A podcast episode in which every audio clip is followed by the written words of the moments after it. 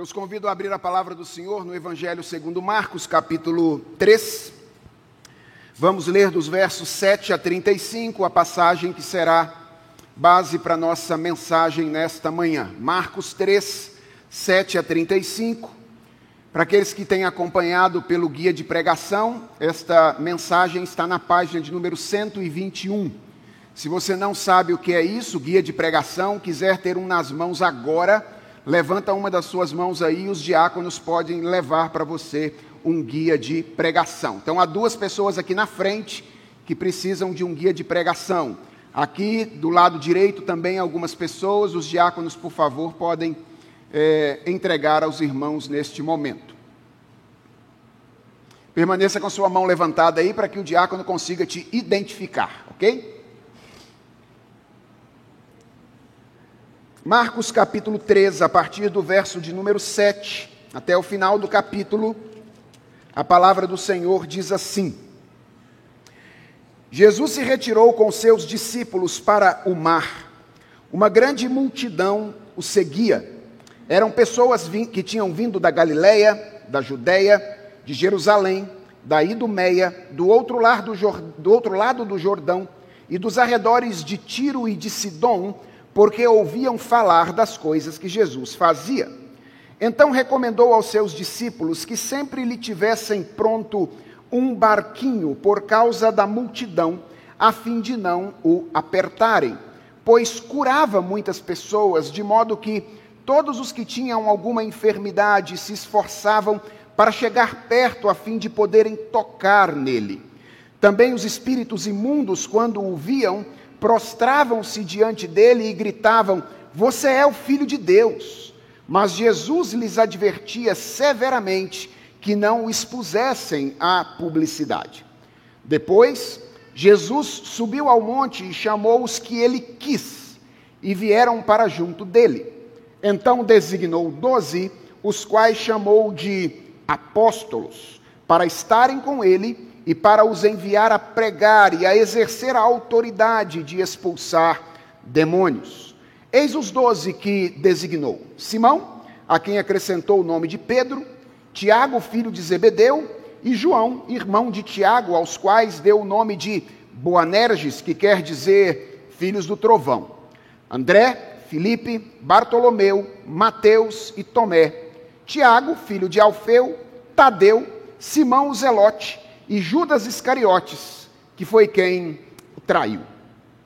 Então Jesus foi para casa, e outra vez se ajuntou uma multidão, de tal modo que nem podiam comer. E quando os parentes de Jesus ouviram isto, saíram para prendê-lo, porque diziam: está fora de si. Os escribas que tinham vindo de Jerusalém diziam: ele está possuído de Beuzebu. Ele expulsa os demônios pelo poder do maioral dos demônios. E então, convocando-os, Jesus lhes disse por meio de parábolas: Como pode Satanás expulsar Satanás?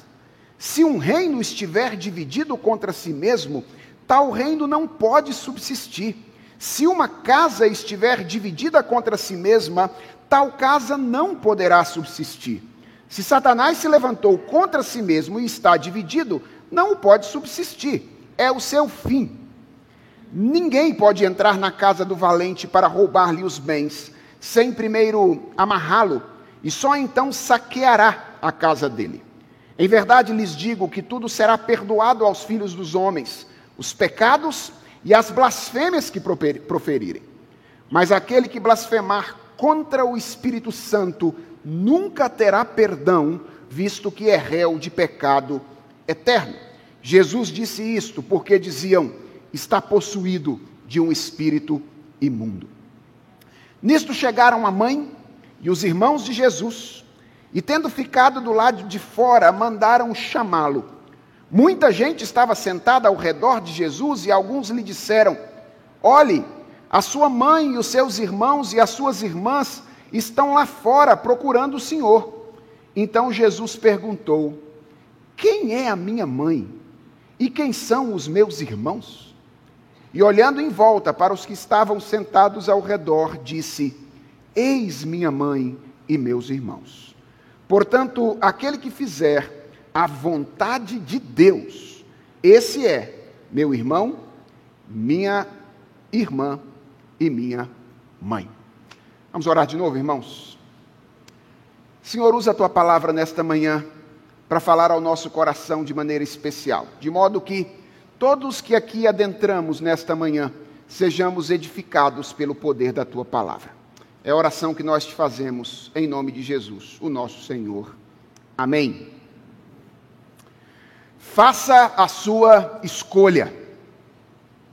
Ou esse homem era e é o filho de Deus, ou ele não passa de um louco ou coisa pior. Você pode querer calá-lo por ser um louco, pode cuspir nele e matá-lo como a um demônio, ou pode prostrar-se a seus pés e chamá-lo de Senhor e Deus. Mas que ninguém venha com, com paternal condescendência dizer que ele não passava de um grande mestre humano. Ele não nos deixou esta opção e não quis deixá-la. Essas palavras de C.S. Lewis em Cristianismo Puro e Simples legendam bem a exposição que vamos ter nesta manhã a respeito desta passagem, que tem como título Discipulado e Obediência e cuja finalidade maior é mostrar como a pessoa de Jesus Cristo exige uma resposta radical de todos aqueles que se aproximam dele. Nas duas últimas mensagens, irmãos, nós vimos que, depois de relatar o início do ministério de Jesus Cristo, nos 20 primeiros versículos que iniciam o, o Evangelho de Marcos, o evangelista pinça alguns episódios desse período inicial para mostrar que Jesus foi recebido pelas pessoas de maneiras diferentes. Marcos constrói dois quadros distintos.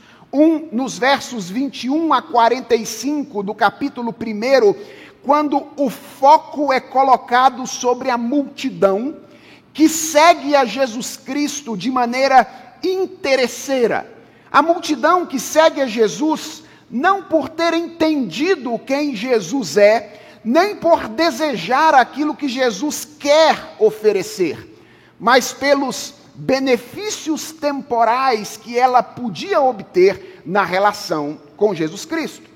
No segundo, capítulo 2, verso 1 até o, o verso 6 do capítulo 3, o foco é colocado sobre os líderes religiosos do judaísmo da época que se opõem a Jesus Cristo, começando com a blasfêmia no coração e terminando com os primeiros planos para tirar a vida de Jesus Cristo, o nosso redentor. Esses dois quadros que Marcos constrói no início do seu evangelho mostram que o ministério de Jesus atraiu majoritariamente no começo dois tipos de pessoas: os aproveitadores de um lado e os perseguidores do outro. E aqui, meus irmãos, nós já temos uma lição importantíssima que devemos guardar no nosso coração. Nós não deveríamos estranhar quando nós somos perseguidos por causa do Evangelho. O nosso mestre começou o seu ministério debaixo de perseguição. E nós também não devemos estranhar quando muitas pessoas no nosso convívio se dizem cristãs, afirmam ter uma relação com Jesus Cristo, mas não demonstram a mudança de vida esperada daqueles que verdadeiramente se tornaram discípulos de Jesus. O texto de Marcos começa dizendo que tem muita gente que está seguindo a Jesus, enquanto na verdade está tentando fazer com que Jesus o siga. Tem muita gente se relacionando com Jesus, cantando no culto que Jesus é o leão da tribo de Judá, mas na vida o tratando como se ele fosse um gatinho domesticável. Nós não deveríamos estranhar que coisas assim aconteçam. Aconteceu com o ministério de Jesus Cristo, Por que não aconteceria conosco ao longo do nosso ministério? No início dessa sessão que nós vamos analisar hoje, Marcos traz à tona novamente essa multidão que segue a Jesus por razões outras, aí nos versos 7 a 12 do texto que lemos. E me parece que ele faz isso com dois grandes objetivos. Por que, que Marcos começa essa sessão trazendo de novo à tona essa multidão? O primeiro objetivo é contrastar ironicamente a perseguição que Jesus sofria com a sua popularidade. Ou seja, Marcos parece desejar nos mostrar que, na mesma medida em que Jesus era perseguido, a sua popularidade crescia assustadoramente. O texto começa dizendo que pessoas vão ter com Jesus Cristo, e presta atenção a essas regiões aí, da Galileia, da Samaria, da Judéia e da Idumeia, da além do Jordão e de Tiro e Sidom. Marcos não escolheu essas cidades aí por acaso, ele tem um propósito. Ele quer mostrar que tem gente de todas as direções seguindo a Jesus. Depois pegue um mapa e você vai perceber que essas quatro regiões ou grupos são literalmente norte, sul, leste e oeste. Tem gente de todas as direções vindo atrás de Jesus Cristo. Marcos quer mostrar que tem gente de perto e também tem gente de longe. Galileia é a região de Cafarnaum, a cidade onde Jesus Cristo estava.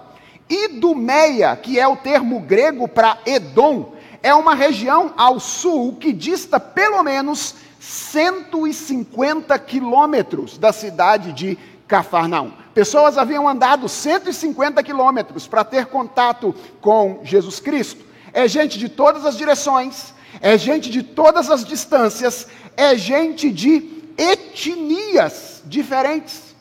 Galileia e Judéia são regiões de judeus puros.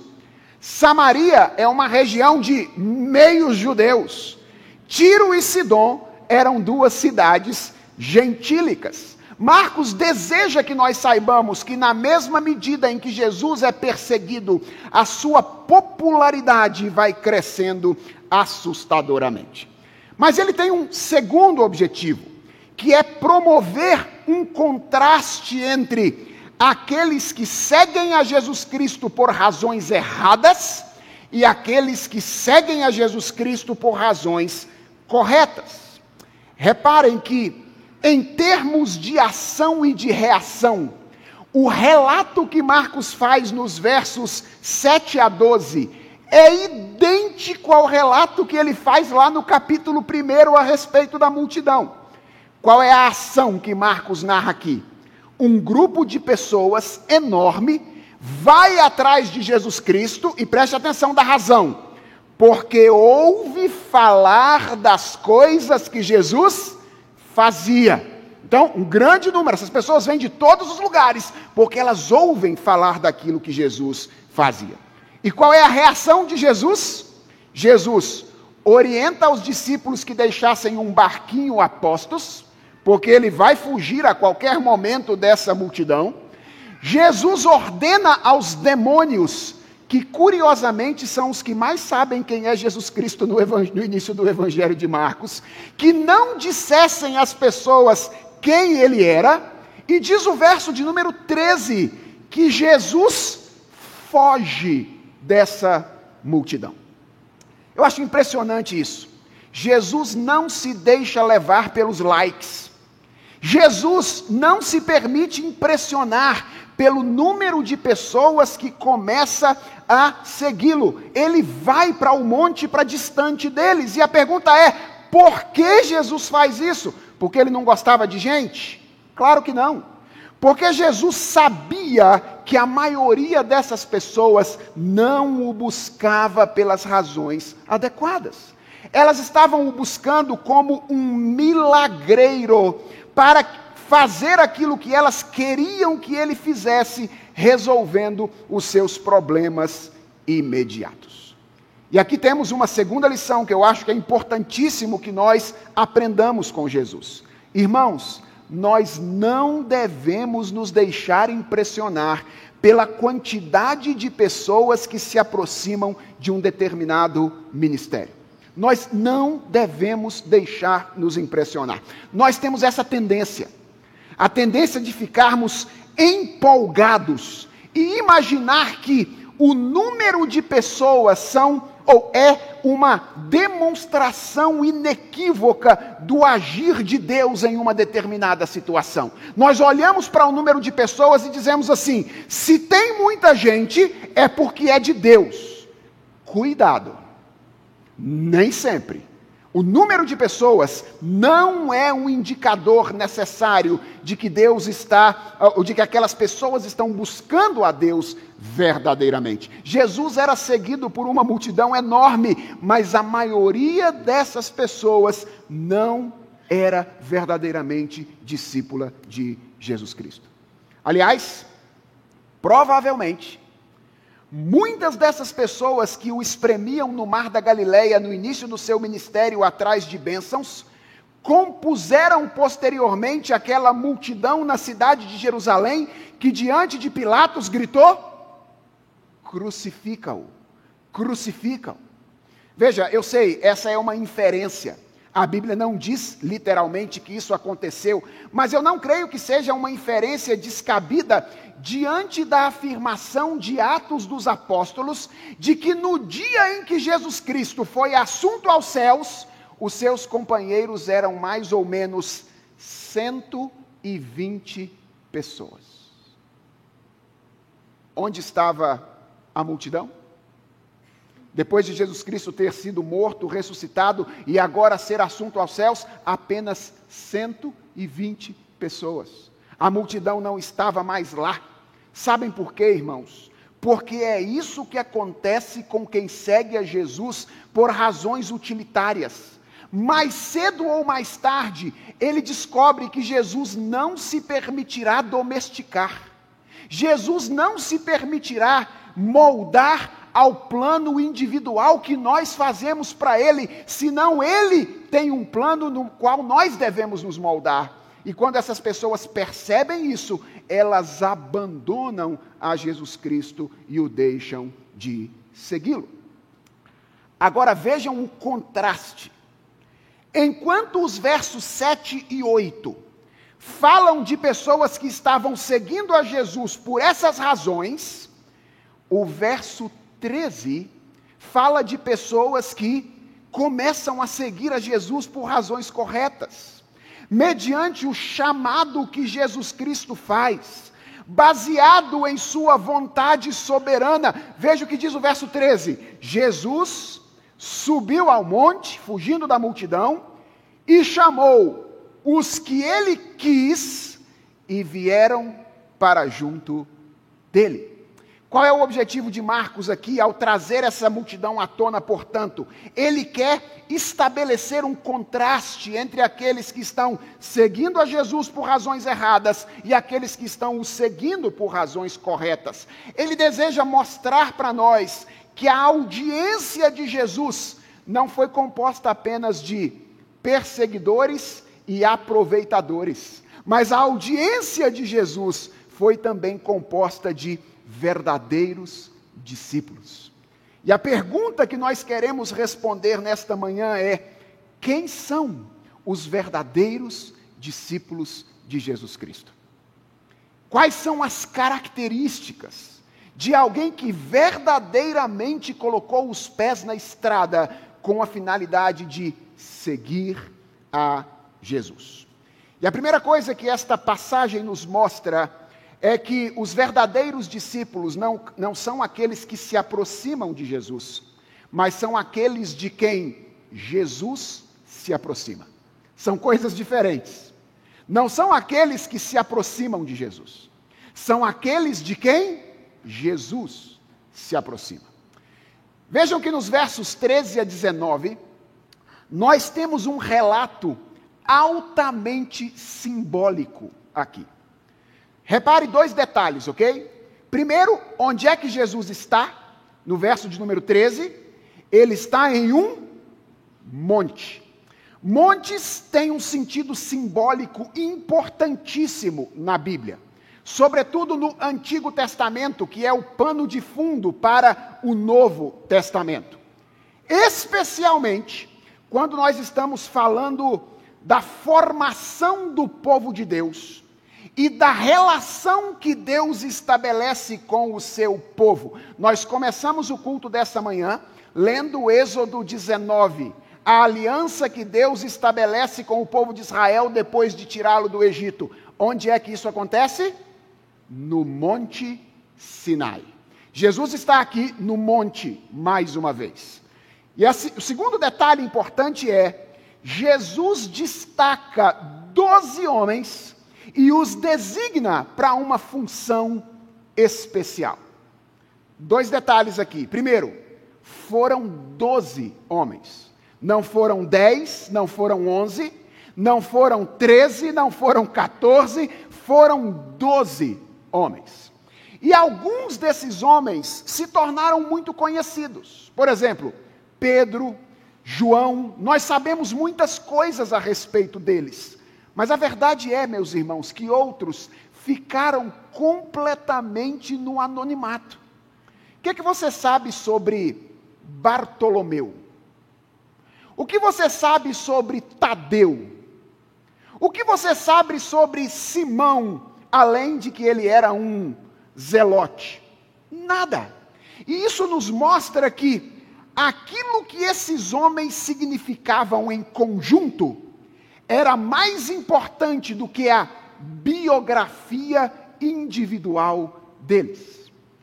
O monte e os doze são elementos que relacionam esta cena ao episódio de Êxodo 19, quando depois de tirar o povo de Israel do Egito, quem era mesmo o povo de Israel? O povo que se originara dos doze patriarcas que havia sido dividido em seu território em doze tribos. Percebe as relações? Deus estabelece a aliança com o povo de Israel por ocasião no Monte Sinai. Agora, Jesus Cristo, o Deus encarnado, está em um novo monte, chamando doze pessoas, estabelecendo com eles a sua aliança, com a finalidade de formar o núcleo daquilo que viria a ser o povo de Deus na nova aliança, o novo Israel, a igreja que, segundo o Novo Testamento, está sendo edificada sob o fundamento dos apóstolos. Os doze que Jesus Cristo está chamando nessa ocasião. Veja o que Marcos está dizendo para nós, irmãos, quando ele constrói essa cena. Ele está dizendo: Deus está construindo um povo para si. Isso é o que Marcos está dizendo. Deus está construindo um povo para si. Deus não está passivamente aguardando que um povo se forme na medida em que pessoas se convencem por si só de que Jesus é a verdade. Deus não está passivamente, de braços cruzados, esperando que isso aconteça em algum momento, aguardando a boa vontade dos homens de crer nele para que um povo se forme. Até porque, meus irmãos, como nós temos visto no Evangelho de Marcos, as pessoas podem até se aproximar de Jesus Cristo, mas quando elas fazem isso sem que Jesus Cristo tenha antes se aproximado delas, elas não se tornam verdadeiras discípulas de Jesus Cristo. Elas se tornam pessoas que admiram Jesus Cristo por alguma razão, elas se tornam pessoas que esperam que Jesus Cristo faça alguma coisa por elas, mas não são pessoas que se tornam verdadeiramente discípulas de Jesus Cristo. Por quê? Porque a primeira característica de um verdadeiro discípulo é que ele não é aquele que se aproxima de Jesus Cristo, mas é aquele de quem Jesus Cristo se aproxima. E como consequência de Jesus Cristo ter se aproximado dele, então ele se aproxima de Jesus. A pergunta não é tanto se você já se aproximou de Jesus Cristo. A pergunta é se Jesus Cristo já se aproximou de você. Essa é a pergunta central. Porque é assim que verdadeiros discípulos nascem quando Jesus chama aqueles que ele quer, Marcos enfatiza isso, e essas pessoas vêm até ele. Qual é a boa notícia, irmãos, que essa passagem nos traz? Notícia animadora notícia alvissareira para uma comunidade que está se esforçando para clamar, proclamar o evangelho ao mundo ao seu redor. Qual é a boa notícia? A boa notícia é que Deus não está de braços cruzados esperando que as pessoas se aproximem ao povo dele. Ele está atuante, se aproximando das pessoas que se aproximarão dele por razões corretas. Há uma segunda razão que eu quero compartilhar com vocês nessa manhã, ou uma segunda característica que eu quero compartilhar com vocês nessa manhã. A primeira é que o verdadeiro discípulo é aquele de quem Jesus se aproxima. A segunda é que o verdadeiro discípulo é aqueles que tomam parte no projeto de Jesus. Qual foi a razão pela qual Jesus chamou esses homens? Versos 14 e 15 deixam isso bastante claro. O texto diz: então, designou doze, aos quais chamou de apóstolos, e veja a finalidade aí: para estarem com ele e para os enviar a pregar e a exercer a autoridade de expulsar demônios. Antes de explorar essas palavras com mais cuidado, deixem-me dizer algo sobre a maneira como nós devemos fazer isso. Vejam que esses doze constituem um grupo destacado, certo? Perceberam isso? Tem a multidão que ficou lá embaixo do monte, de quem Jesus está fugindo. Tem um grupo de discípulos maior que Jesus chama para subir ao monte com ele. E tem esses doze que Jesus destaca do meio dos discípulos e constitui um grupo especial. O texto, inclusive, deixa claro que o próprio Jesus atribui um nome destacado a esses doze, a quem ele chamou de apóstolos, diz o evangelista Marcos. Então, esse é um grupo seleto de pessoas. Isso significa que há um sentido no qual aquilo que é requerido aqui possui uma aplicação singular para esse grupo. Ninguém fez isso que Jesus mandou fazer aqui, como esses doze fizeram. Ninguém faz hoje isso aqui que Jesus mandou fazer do mesmo jeito que esses doze fizeram. Aliás, permitam-me um parêntese para dar uma palavra aqui a vocês. Não existem mais apóstolos. Sim, eu sei que de vez em quando aparecem pessoas que tomam esse título para si e se autodenominam apóstolos. Mas esse é um título que a igreja tradicionalmente separou para se referir a esse grupo seleto e exclusivo que Jesus Cristo chamou nesta ocasião. De modo que não está correto tomar para si o título de apóstolo na atualidade. Como brinca o reverendo Augustus Nicodemos quando fala a respeito disso, apóstolo bom é apóstolo morto. Essa é a brincadeira que o reverendo Augustus faz. Apóstolo bom é apóstolo morto. O que ele está querendo dizer com isso? Que os apóstolos foram um grupo que ficaram no passado da igreja. Ao mesmo tempo, percebam que esses doze homens foram destacados como um símbolo de um grupo maior. Eles eram o núcleo de um grupo mais amplo que estava nascendo agora e que haveria de crescer com o ministério deles. E o que é que isso significa? Que, obviamente, há outro sentido no qual essas requisições aqui são requisições abrangentes. Ou seja, o que Jesus mandou esses homens fazer teve uma manifestação singular na vida deles mas isso não foi apenas que Jesus mandou que eles exclusivamente fizessem. Aquilo que Jesus espera de todos os discípulos, de certa forma, tem relação com aquilo que ele mandou esses doze fazerem nessa ocasião. E a pergunta é: o que Jesus mandou que eles fizessem? Qual era o projeto de Jesus? Qual era o plano do Senhor Jesus Cristo? Basicamente duas coisas. Em primeiro lugar, Jesus ordenou que eles estivessem com Ele. Irmãos, eu quero garantir que você esteja entendendo isso. Porque eu acho, eu acho fantástica a maneira como Marcos registra o chamado dos apóstolos aqui. Mais especificamente, a maneira como ele organiza os requerimentos de Jesus neste chamado. Qual era a prioridade do chamado dos apóstolos? Não era o que eles tinham que fazer em relação aos, aos outros e ao mundo. Era aquilo que eles tinham que fazer em relação a Jesus. Perceberam isso? Jesus chamou doze para estarem com Ele. Esse é o essencial do chamado apostólico.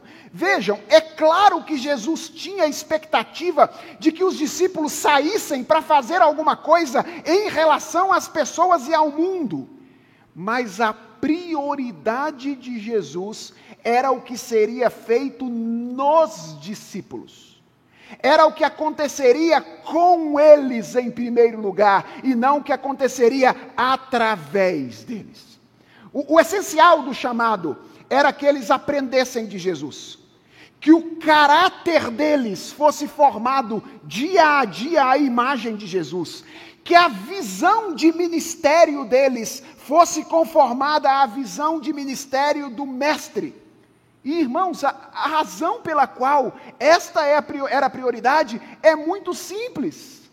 É que sem isso, das duas, uma, ou eles não fariam nada, ou eles fariam tudo errado.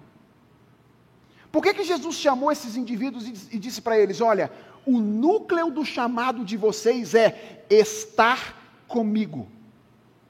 Porque se Jesus os tivesse chamado e enviado para fazer alguma coisa sem aprender com ele antes, ou eles não teriam feito nada, ou eles teriam feito absolutamente tudo errado. Sabe, irmãos, eu sinto que às vezes falta-nos o entendimento de que esta é a prioridade do chamado de Jesus para nós. Nós falamos em servir ao Senhor, pregar o Evangelho, ter uma igreja forte e organizada, educar as nossas crianças, assistir pessoas necessitadas. Nós queremos que as pessoas recebam a luz do Evangelho, mas atenção, nós nem sempre estamos dispostos a encarar as transformações que devem acontecer em nós, para que essas coisas aconteçam através de nós. E posso lhes dizer uma coisa, como profeta do Senhor nesta manhã: isso é impossível. Ninguém pode ser instrumento de Deus para a transformação de outras pessoas, se antes ele não se tornar ele próprio instrumento da transformação. Esse é o projeto de Jesus Cristo. Transformar pessoas para que posteriormente essas pessoas se tornem instrumentos da transformação dele. Mas não era isso que a multidão queria.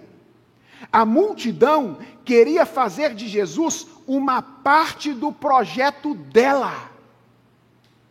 Mas você quer perceber como Jesus foi categórico quanto à impossibilidade disso? Lucas, no capítulo 14, versos 25 a 27, narra uma ocasião em que Jesus está sendo seguido de novo por uma multidão assim. E veja o que o texto diz: grandes multidões acompanhavam Jesus. E ele, voltando-se, voltando-se, lhes disse: Olha, Vejam essas palavras de Jesus.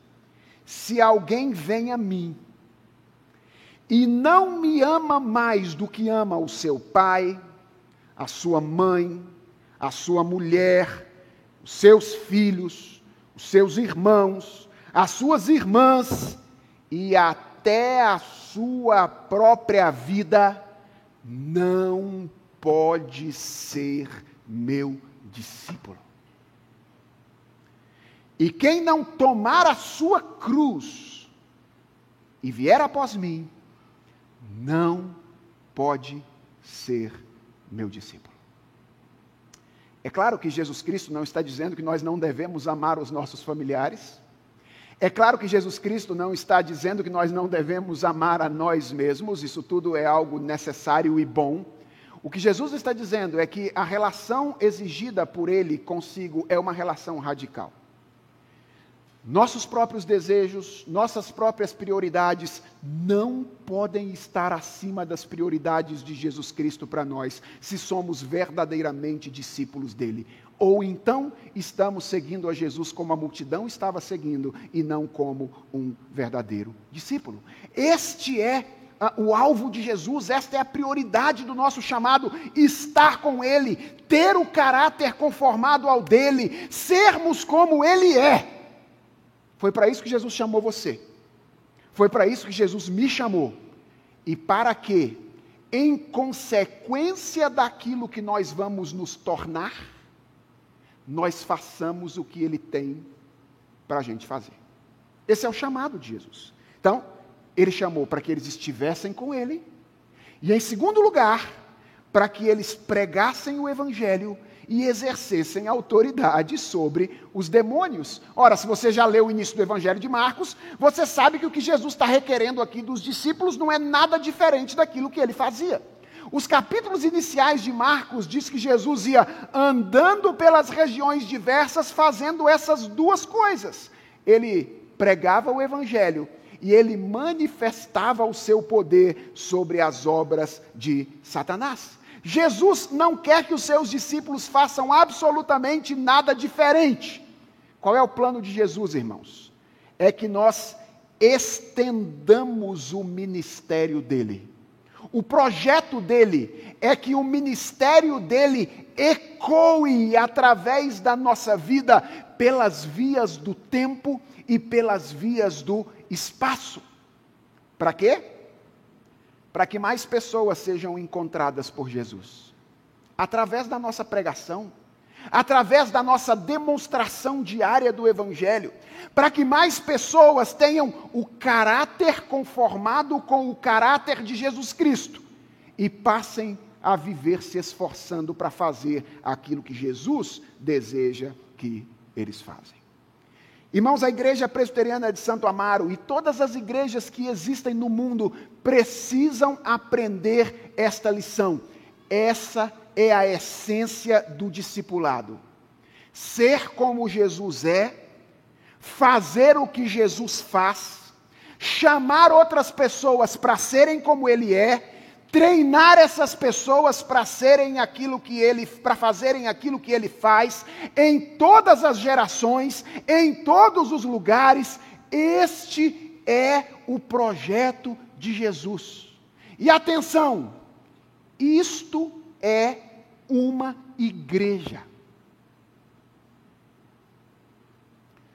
Uma igreja não é apenas um lugar onde pessoas se reúnem para ouvir boa música e um orador interessante no final de semana.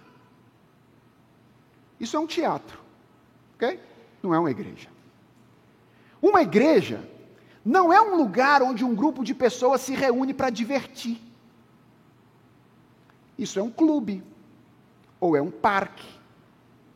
Uma igreja não é apenas um lugar onde um grupo de pessoas se reúne para fazer o bem a outras pessoas. Isso é uma ONG. Veja, eu não estou dizendo que divertir, ouvir a boa música e um orador que proclame uma mensagem que toque o nosso coração, servir a outras pessoas seja algo ruim.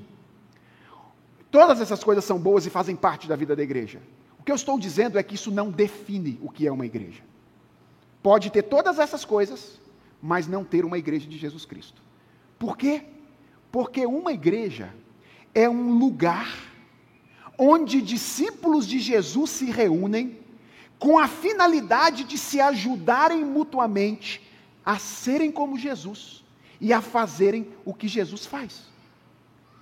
E que, na medida em que se ajudam mutuamente, convidam outras pessoas para ser como Jesus é, integrando essas pessoas no contexto da comunidade, para que elas aprendam a viver como ele. Isto é uma igreja, uma comunidade de discípulos, uma comunidade de discipulado. E Deus fez absolutamente todas as coisas para que nós pudéssemos viver desta maneira como Ele deseja. Irmãos, Cristo morreu por nós. Ele habita em nós pelo seu Espírito Santo. Irmãos, Ele nos dotou com dons espirituais. Ele nos deu a Sua palavra para que nós pudéssemos, através dela, aprender o que Ele quer e o que Ele deseja que façamos. Ele nos deu a ordem clara: vivam como meus discípulos, façam outros discípulos meus, de modo que, nem coletivamente, nem individualmente falando, nenhum de nós tem desculpas para deixar de oferecer a nossa contribuição para que a igreja seja isso, uma comunidade de discípulos de Jesus Cristo. Talvez você esteja olhando para mim aqui, debaixo dessa máscara que você está vestido com ela, e falando assim: Pastor, eu entendo o que o senhor está dizendo, sabe? Mas assim, eu não tenho muitos dons, eu não tenho muitos talentos, eu não tenho muitos recursos. Certo, Dê uma olhada para a lista dos homens que Jesus chamou aí, que está registrada no capítulo 3 de Marcos. Minha pergunta é: o que é dito a respeito da grandeza, das boas condições que esses homens tinham para realizar o ministério? Nada. Se existe alguma coisa que chama a atenção nessa lista, é que nada há de especial nos nomes que acompanham. Essa é a única coisa de especial que tem aí é que não tem absolutamente nada de especial nesses nomes. Por quê? Porque Deus tem prazer por fazer assim usar vasos aparentemente insignificantes para que a glória seja toda dele. Então, se você está na igreja, Deus habilitou você para oferecer a sua contribuição para que o discipulado possa acontecer. Talvez você esteja aí debaixo da sua máscara dizendo assim, pastor, é, é, é verdade. Eu até reconheço que Deus tem me dado com o que servir aos meus irmãos. Eu reconheço isso. Não é por isso que eu não estou engajado no serviço, envolvido na comunidade da fé, ajudando os meus irmãos a se tornarem discípulos de Jesus. É porque eu já tive muitas decepções ao longo da minha vida. Todas as vezes em que eu me envolvi com alguma coisa, pastor, deu problema e eu me decepcionei. Ora, se todas as vezes que você se envolveu com uma coisa deu problema, talvez o problema seja você. Essa é a primeira possibilidade, né? Então você tem que fazer essa, essa reflexão sincera e honesta diante de Deus. Mas se a sua crise é a crise com decepções, olhe para a lista novamente. Qual é o primeiro nome que aparece aí? Qual é o primeiro nome da lista? Pedro. Quem foi Pedro? Um crente verdadeiro, sincero, que deu trabalho para Jesus Cristo a vida inteira. E ainda no final do ministério dele, ele o negou três vezes. E qual é o último nome que aparece aí? Qual é o último nome que aparece aí? Judas um homem que nunca se converteu, participou do grupo apostólico a vida toda, sendo beneficiado com a misericórdia prática de Jesus Cristo ao longo da vida, mas que nunca se tornou discípulo dele. Fique tranquilo, Jesus entende as suas decepções. Ele sabe bem o que é ser decepcionado por outras pessoas. E se você for sincero, se você for sincero, você admitirá que ele sabe isso não apenas da parte de terceiros, como Pedro ou Judas. Ele sabe o que é ser decepcionado por você. Ele sabe o que é ser decepcionado por mim. Mas misericordiosamente, graciosamente, Ele não nos lança fora. Ele nos mantém como parte do seu projeto de estender o seu ministério pelo tempo e pelo espaço, até que o último dos eleitos seja alcançado pela graça e pela mensagem do Evangelho. Ele, nos, ele age para conosco com misericórdia e com graça. E é com essa mesma graça e misericórdia, já que fomos chamados para ser como Ele é, que nós devemos nos engajar no serviço da comunidade da fé, com esta finalidade, a finalidade de que pessoas sejam conformadas dia a dia à imagem de Jesus Cristo e chamem outras pessoas para conhecê-lo. Quem sabe ele assim não se aproximará delas. A primeira característica de um verdadeiro discípulo, portanto, é que o verdadeiro discípulo é aquele de quem Jesus Cristo se aproxima. A segunda característica é que o verdadeiro discípulo é aquele que se apropria do projeto de Jesus. Não faz Jesus servir ao seu próprio projeto, mas serve ele ao projeto de Jesus Cristo.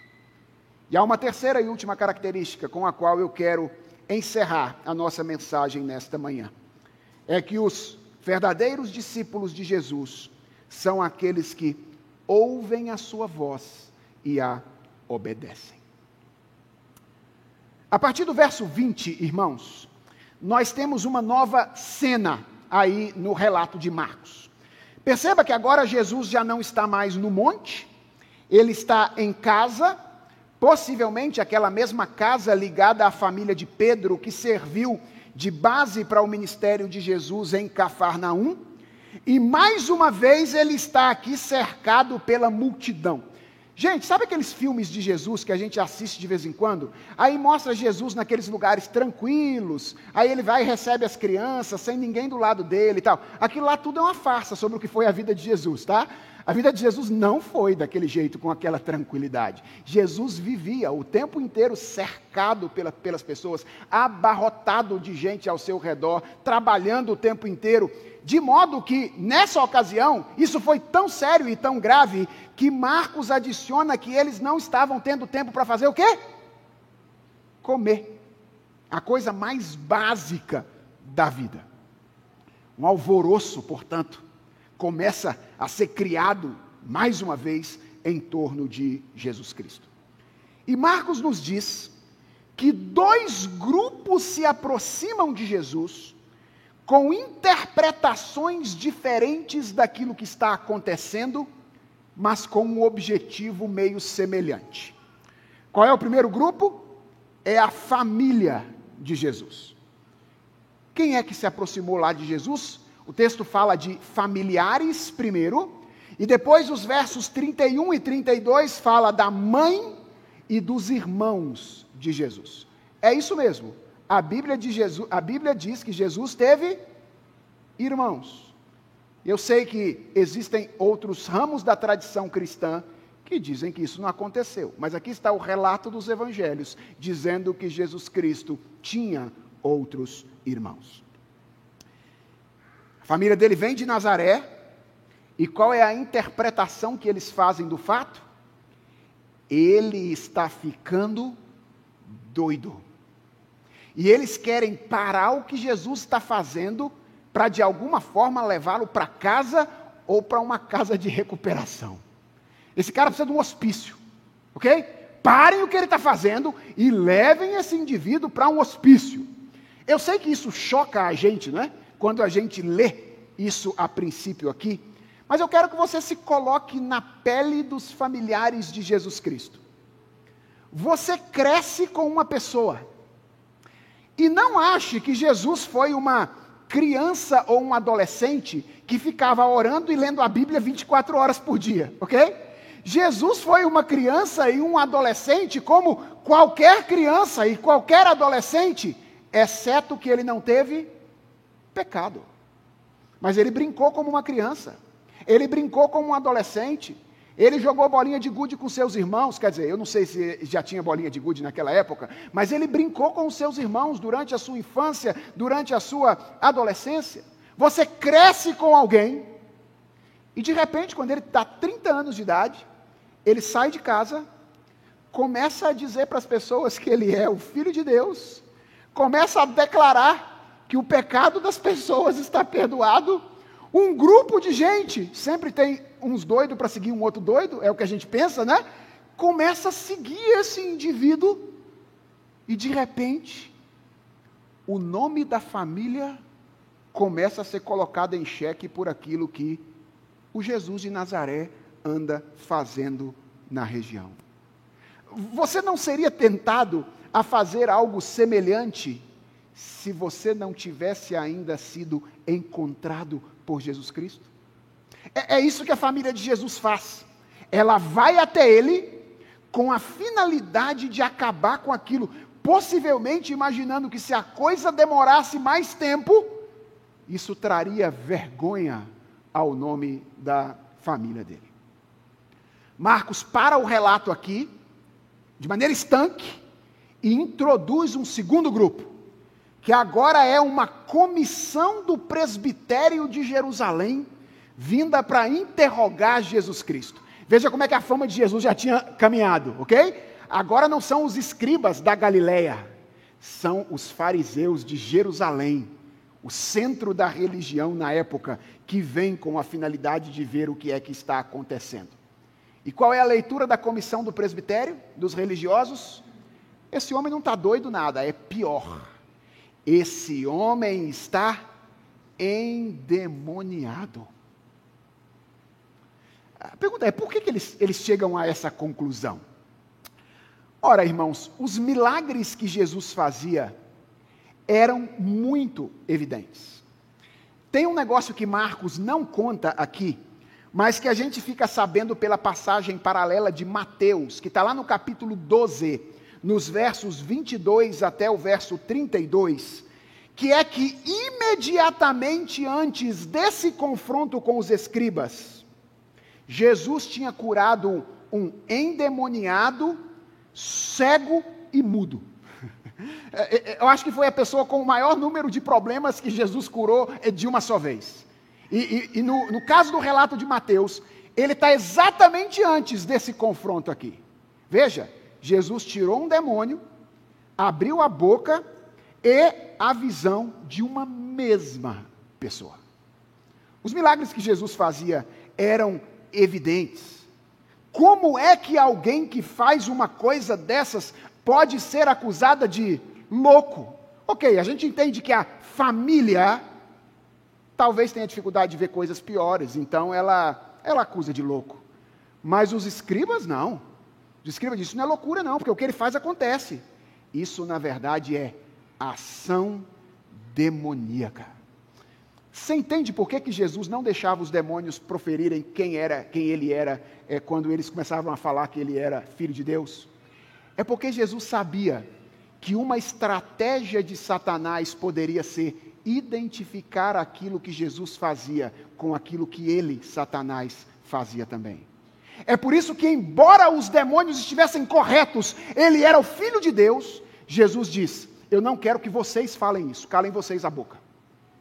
De vocês eu não preciso do testemunho. É isso que Jesus diz. Aliás, o testemunho de vocês pode ser ruim para mim lá na frente porque daqui a pouco vão me relacionar com vocês, porque olha, até aqueles demônios lá estavam dizendo que Jesus, então deve ser coisa dele mesmo, desses demônios. Jesus proíbe que os demônios falem por causa disso. Mas essa é a estratégia dos escribas. Eles, eles dizem: Jesus está possesso do maioral dos demônios e está fazendo todas essas coisas como extensão da obra demoníaca. O que, que Jesus faz? Eu queria ter mais umas duas horas para trabalhar isso aqui com vocês, mas eu não tenho. Jesus responde a essas acusações fazendo três coisas, rapidamente. Primeiro, Jesus mostra através de um exercício de lógica simples que o argumento não fazia o menor sentido. Jesus diz: Olha, vocês estão tentando arrumar uma razão aí, mas arrumem uma melhor, porque o argumento não faz o menor sentido. Se Satanás está construindo um reino para ele, ele é chamado de o Deus deste século na Bíblia. O que ele mais quer é expandir o seu poder. Não faz o mínimo sentido que Satanás esteja em conflito consigo mesmo, não permitindo que o seu reino avance nesse mundo. E aliás, veja como o argumento de Jesus é interessante. Se é verdade que o que está acontecendo é uma divisão do reino maligno, vocês não deveriam ficar preocupados. Por quê? Porque um reino vai se autodestruir. Então por que vocês estão preocupados? Se é o reino de Satanás que está lutando contra si mesmo, deixa que ele se destrua. Então Jesus mostra, por um argumento de lógica simples, de que o argumento não fazia absolutamente nenhum sentido. Depois, Jesus explica o que de fato estava acontecendo através da analogia do valente. Ele mostra que as suas obras eram, na verdade, evidências de que o reino de Satanás já tinha sido invadido e ele já estava amarrado, portanto, não precisa amarrar Satanás hoje mais, tá bom? Jesus já amarrou de uma vez por todas, então se você gosta de falar, está amarrado, viu Zé? Está amarrado, está amarrado, não precisa mais, Jesus já amarrou. Agora o que, que a gente tem que fazer? A gente tem que buscar saquear os despojos da casa do valente que já foi invadida, invadida pelo Senhor Jesus Cristo. Ele diz: Olha, eu, isso que está acontecendo é uma demonstração de que se Satanás é o deste é o rei deste período da história, aquele que está influenciando esse momento da história, eu cheguei para invadir o reino dele. Eu já entrei na casa, eu já amarrei o valente. Isso que vocês estão vendo acontecer aí, ó, demônio sendo expulso, cura, essas coisas todas, são evidências de que a minha autoridade está sendo colocada em prática é só uma questão de tempo e Satanás estará de uma vez por todas destruído. Então Jesus mostra a tolice deles, Jesus explica pacientemente o que está acontecendo e finalmente Jesus pronuncia uma sentença de acusação contra os escribas ao falar do pecado sem perdão. Eles estavam cometendo um pecado sem perdão. Irmãos, eu não tenho tempo de pormenorizadamente tratar dessas respostas, tratar de qual é esse pecado, mas eu quero apenas tranquilizar você que eventualmente já leu essa passagem, está ouvindo essa pregação e se pergunta de maneira angustiada: será que eu já cometi esse pecado? Eu quero tranquilizar você dizendo que a sua angústia é um sinal de que não. Ok? Se você fica angustiado, preocupado com ter pecado contra Jesus desta maneira, a sua angústia é uma evidência de que você nunca pecou desse jeito. Por quê? Porque a blasfêmia contra o Espírito Santo nada mais é do que o endurecimento definitivo contra a obra do Espírito Santo que convence o pecador da justiça, do pecado e do juízo. Portanto, se existe angústia no seu coração, por causa de algum pecado cometido no passado, e eventualmente você fica se perguntando: será que não foi o pecado sem perdão? Se existe angústia, eu quero lembrar você como Jesus começa a bronca que ele dá nos fariseus. Ele começa dizendo: há perdão para todo tipo de pecado. Não interessa o que você tenha feito, não interessa nem se você já tenha falado mal de Deus alguma vez. Não interessa nem se você já tenha o praguejado e desejado que Deus fosse outro e não você. Não interessa. Jesus Cristo disse que para todos esses pecados, Deus é infinito em misericórdia. Ele é infinito em perdoar.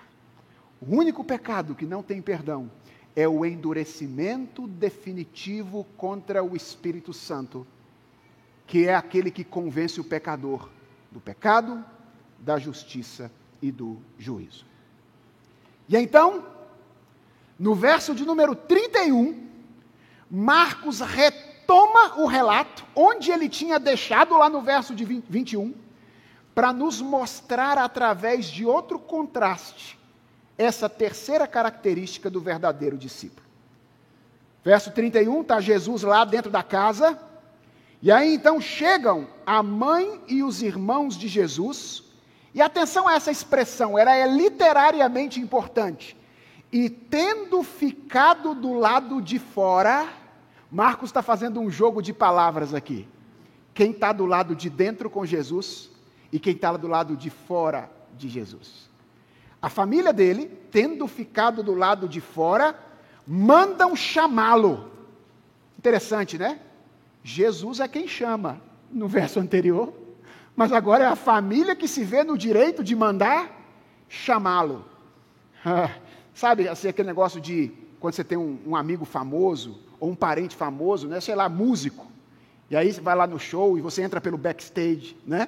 vai lá por trás, vai no camarim, etc. A família talvez tenha pensado isso, ó, nosso irmão, nossa mãe, uh, nosso, nosso irmão, uh, meu filho, vou entrar pelo backstage, vou dizer que eu estou aqui e eu quero que ele venha, que ele venha me ver. Muita gente estava sentada ao redor de Jesus, diz Marcos.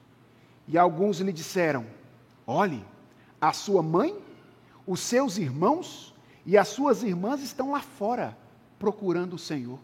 A informação chega aos ouvidos de Jesus. Sua família está lá e quer falar com você, eles estão te chamando. Aí olha o verso 33. Se a família de Jesus imaginava que ele estava louco, com essa resposta eles teriam certeza. Ok? Ele diz: Então Jesus perguntou: Quem é a minha mãe? E quem são os meus irmãos? A, a família deve ter. Quando alguém chegou lá e falou: ó, ele, ele perguntou quem é a mãe dele e quem são os irmãos dele. A família deve ter falado: Não falei? Ele está louco mesmo, ele precisa de um hospício, ele não se lembra nem mais quem é a mãe dele, ele não se lembra nem mais quem são os irmãos dele. Mas o problema de Jesus não era falta de memória. O problema, a questão de Jesus era uma redefinição de termos. O que Jesus estava querendo dizer quando ele diz: Quem, quem é minha mãe? Quem são os meus irmãos? É que o vínculo espiritual que ele possui e estabelece é mais importante de, do que o vínculo físico com o qual ele se encarnou e veio para essa realidade. E olhando, atenção, em volta para os que estavam sentados ao seu redor, não para quem está fora da casa, quem está dentro da casa, ouvindo as palavras dele olhando para aqueles que estão ao redor, disse: Eis minha mãe e meus irmãos. Aqui está minha mãe e os meus irmãos. O que Jesus está dizendo é: eu não tenho uma família, uh, ou, ou a família que eu vim estruturar, não é uma família baseada em vínculos biológicos. A família que eu vim criar é uma família baseada em condições ou na condição espiritual. E Jesus termina dizendo: portanto, aquele que fizer a vontade de Deus, olha aqui a característica mais marcante de um discípulo. Aquele que fizer a vontade de Deus, esse é meu irmão, minha irmã e minha mãe.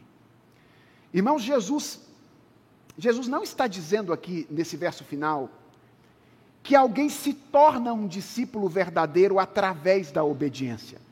Não é isso que Jesus está dizendo. Lembrem-se da essência da pregação de Jesus em Marcos 1,15. O tempo está cumprido, o reino de Deus está próximo. O que vocês têm que fazer então?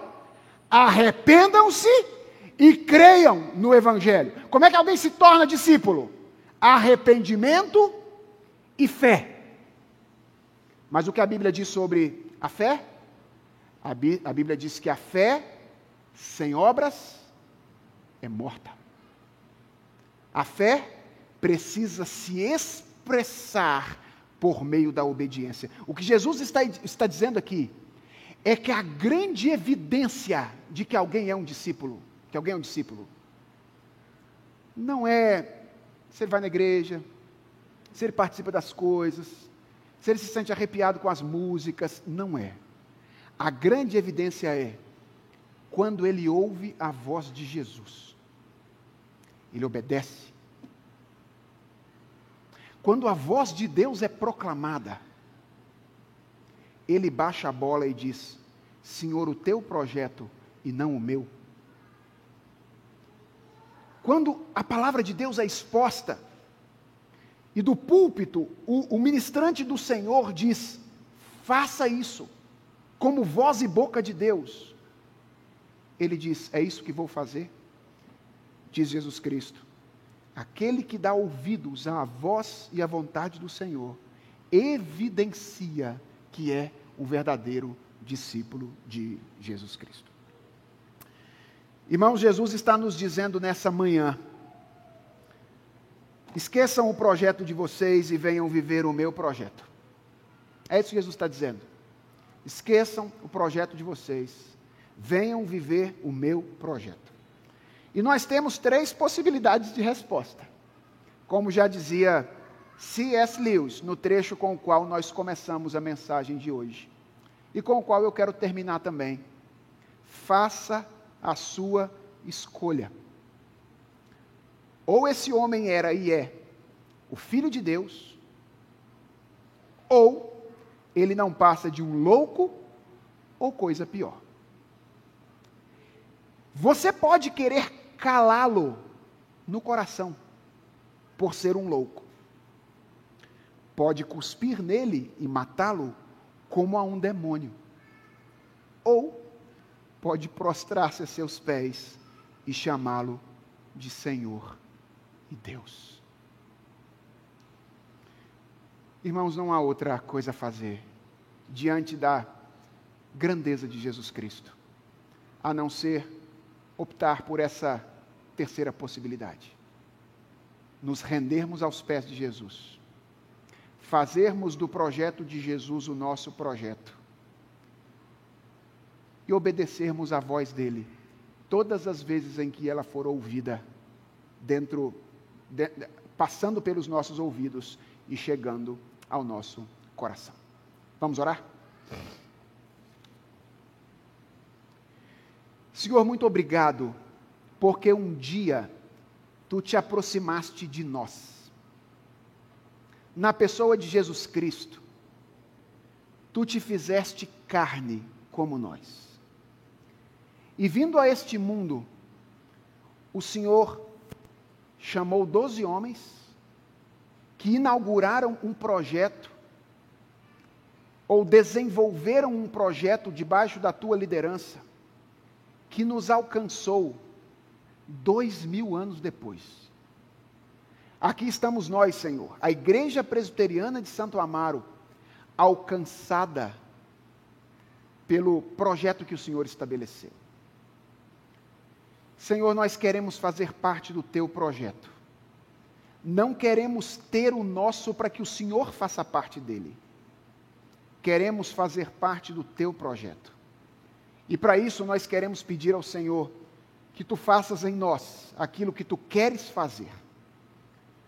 Por mais difícil que seja, por mais dolorido que seja, por mais desconfortável que seja, transforma-nos a tua imagem, para que nós sejamos uma imagem límpida daquilo que tu és e daquilo que tu fazes. Que quando as pessoas olhem, olharem para a Igreja Presbiteriana de Santo Amaro, para a nossa vida, elas vejam a pessoa do nosso Redentor em nós e através de nós. Usa, Senhor, nossas mãos e nossos pés como instrumentos para que o projeto continue caminhando e outras pessoas sejam chamadas para se aproximar de Jesus para serem conformadas à imagem de Jesus e para aprenderem a viver como o Senhor deseja que elas vivam. É a oração que nós te fazemos, Senhor, rendidos aos teus pés, certos de que Jesus Cristo não tinha absolutamente nada de louco. Estava longe de estar agindo por outros poderes que não o poder divino. Ele é o nosso Senhor. E nós nos lançamos diante de Ti ó Senhor Jesus Cristo, em arrependimento e fé nesta manhã, pedindo ao Senhor, age em nós e age através de nós. Em teu nome é que nós oramos. Amém.